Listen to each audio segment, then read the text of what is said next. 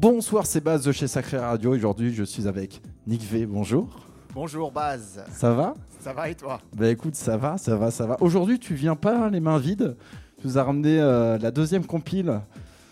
Oui, euh, c'est la deuxième compilation euh, House of Rivera qui est sortie sur mon label. C'est le volume 2. Donc House of Rivera, c'est... euh, je le tiens correctement. C'est un, c'est une compilation en, en hommage à, à l'âge d'or de la house italienne au début des années 90. Ouais. Donc il y a eu la première compilation que j'ai apportée aussi. Qui était en, ouais, Ah, le voilà. format jaune, oui, qui avait bien, qui avait bien Voilà. tourné, qui avait bien marché d'ailleurs. hein. Ouais, c'est ça. Ouais, ouais, mais c'est sorti un petit peu avant le, le- la pause du Covid. Et celle-ci devait arriver dans la foulée, mais bon, on sait ce qui s'est passé. Et donc, elle sort que maintenant. Euh, voilà, donc il y a neuf morceaux dessus, Euh, donc neuf morceaux de house italienne, donc vraiment de cette période du début des années 90 où les Italiens étaient vraiment euh, euh, à l'avant-garde de la, de la house, au même niveau que les Américains ou, ou les Anglais.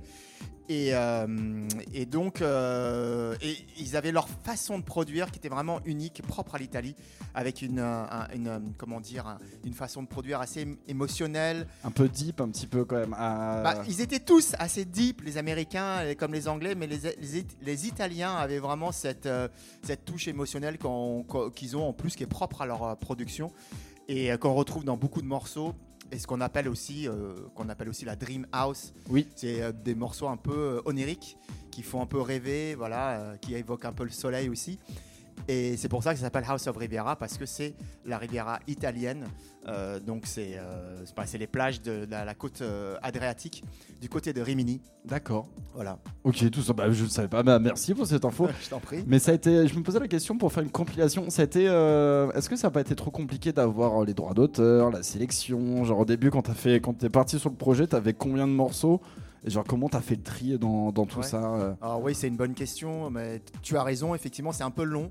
Euh, ce qui a été long, ce, ce qui a été problématique sur le- la première compilation ne l'a pas été sur la, la deuxième parce qu'il y avait déjà un- euh, bah, j'avais déjà balayé un peu le terrain, mais sur, sur la première, ce qui a été difficile, c'était de contacter les ayants droit. Parce que quand on sort une compilation, il faut licencier les morceaux, donc il faut payer les ayants droit, il faut les retrouver d'abord, obtenir leur accord, et puis ensuite pouvoir les payer. Donc euh, très souvent, en fait, on arrivait facilement à avoir les deux premières étapes.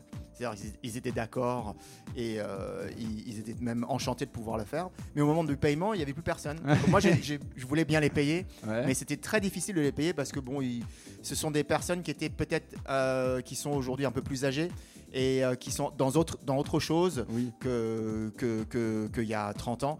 Donc ils n'étaient pas forcément intéressés par ça.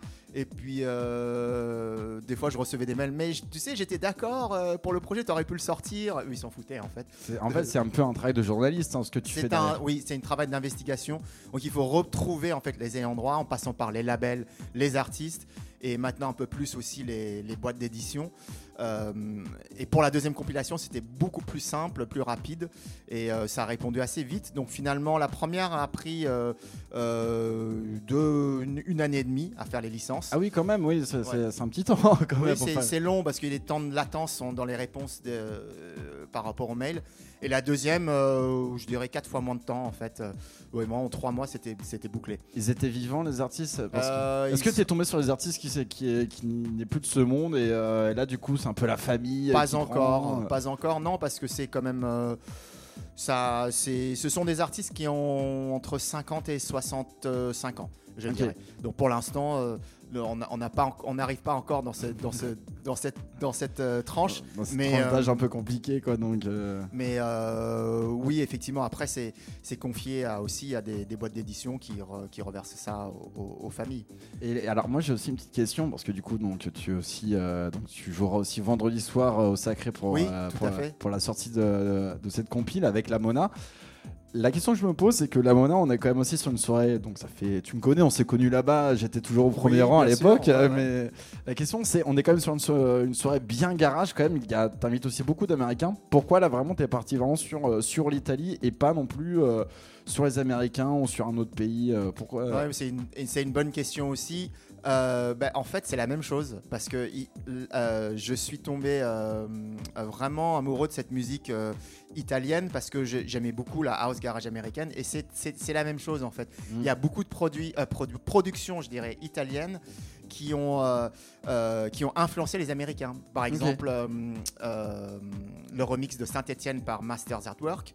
de, de, je- le titre m'échappe, mais en tout cas, la- la- le piano vient de- de- d'un morceau de Nikita Warren qui est sorti sur le, le label Irma.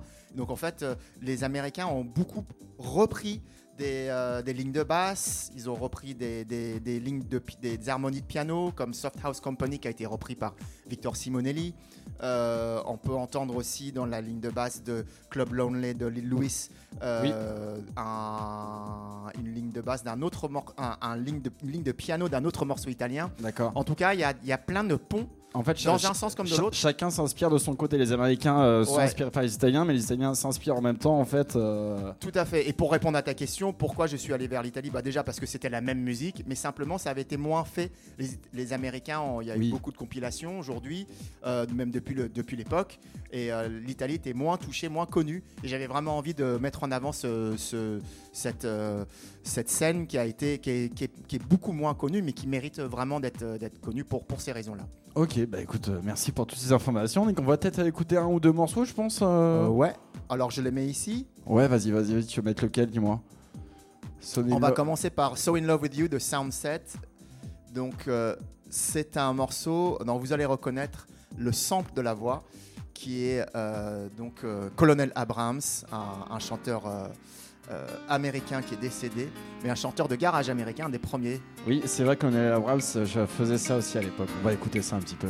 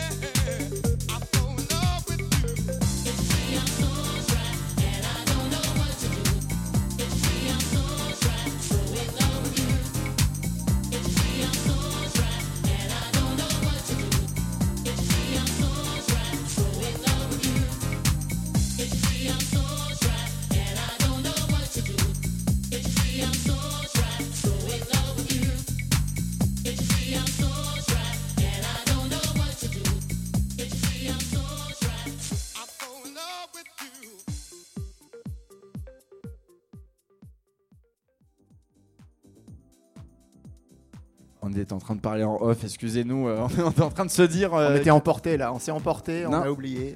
On était en train de se dire qu'il y avait. euh, Non, j'étais en train d'expliquer que souvent, là, quand on entend là, des, une voix italienne chanter, il y a tout de suite un groove un peu comme les voix espagnoles. Et comme tu l'as dit, il y a très peu de house chanté en italienne. Et aussi en français, il y en a extrêmement peu.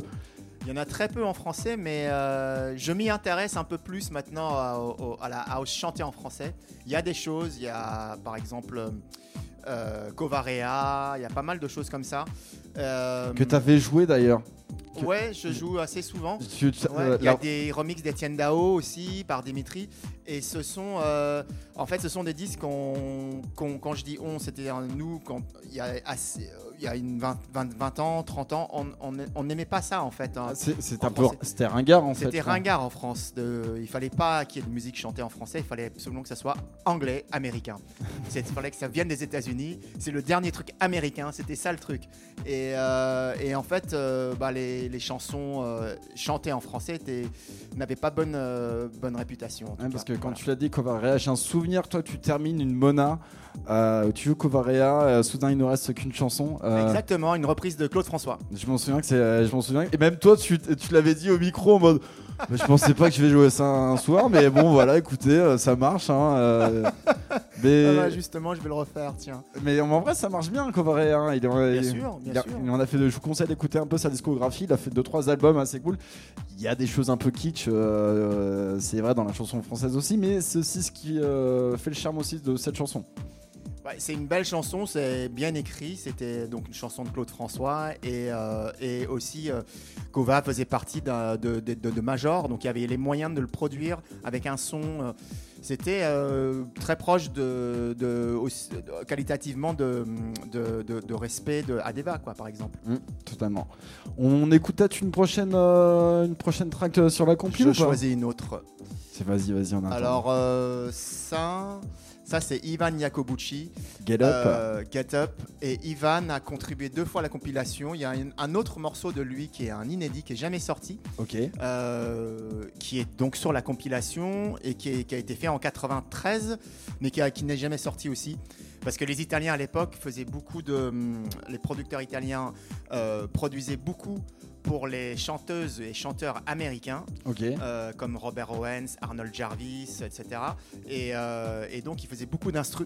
Et c'était envoyé aux États-Unis où, où les Américains venaient euh, en Italie pour chanter sur les morceaux des. C'est les beatmakers de l'époque en fait. Un petit Ah peu. oui, oui, complètement. Ouais, ouais, ouais. Ben, il faut savoir aussi que ben il y a Jovan, Kerry habité tout, ils ont tous habité aux- au- en, Italie. Ah bon? Ouais, ouais. euh, David Morales aussi, euh, à Bologne. En fait, euh, pendant longtemps, c'était vraiment le, le centre de le- du clubbing euh, européen. hein, euh, Rimini, Riccione, Naples. Avec le, c'est pas que des producteurs.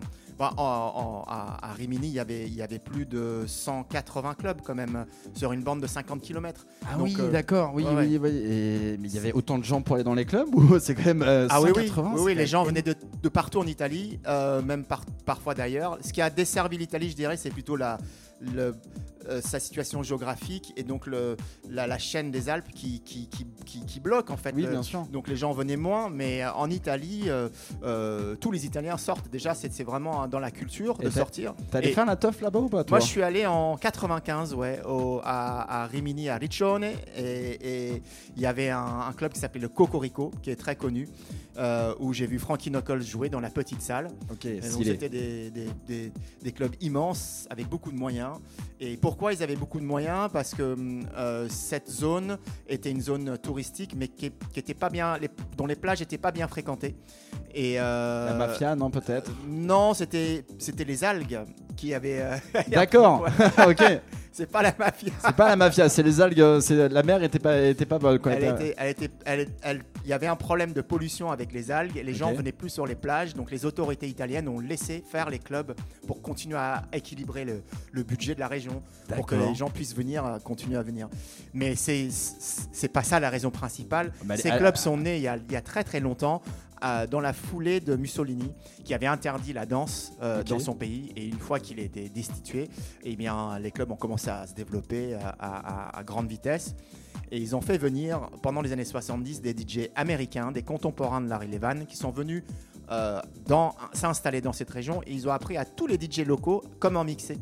Et donc très rapidement, les Italiens sont devenus très très bons en tant que DJ Euh, par rapport aux Français. euh, ils avaient 10 ans d'avance. Si tu écoutes des cassettes des années 80, tu, ils mixent, mais vraiment, euh, c'est euh, c'est au niveau des Américains. hein. D'accord, ok. Ouais, ouais. Et donc c'est pour ça quand la house est arrivée, bah, tout était prêt. Le club, les clubs étaient installés, le réseau de DJ était là et aussi la distribution était là parce que comme ils avaient déjà distribué beaucoup de disques de disco et de funk, Mhm. d'Italo Disco dont on parlait tout à l'heure, eh bien euh, ils avaient toute la structure pour distribuer la house et donc ça a pris tout de suite.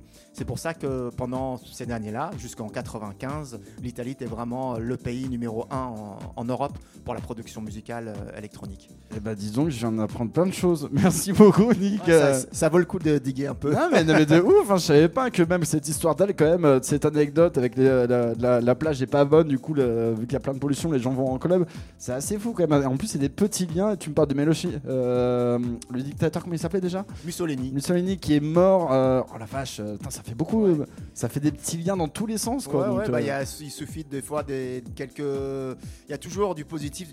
Donc, quand il y a du négatif, il y a toujours un positif qui apparaît. Et euh, bon, lui, il était vraiment assez négatif pour le Un petit néfaste peu, pour oui. le pays. mais euh, bon, est, est né par, dans, dans, la, dans son sillage euh, toute cette scène derrière. putain, l'effet Voilà. papillon quoi, t- tout simplement. Bah écoute, on va, on va écouter peut-être le morceau euh, Up, je pense, euh, Ivan, euh, je pense. C'est ça. Alors, je mets Allez, on y va.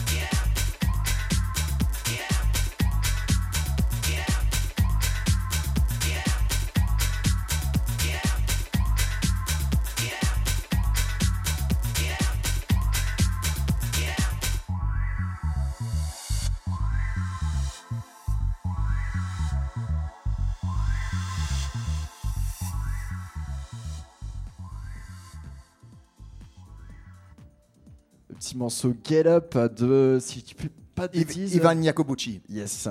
C'est, euh, il y avait le sample au début d'ailleurs qui était de. Bobby Thurston. Oui, putain, c'est ça. Voilà, je me, je me disais bien que j'avais déjà entendu quelque part.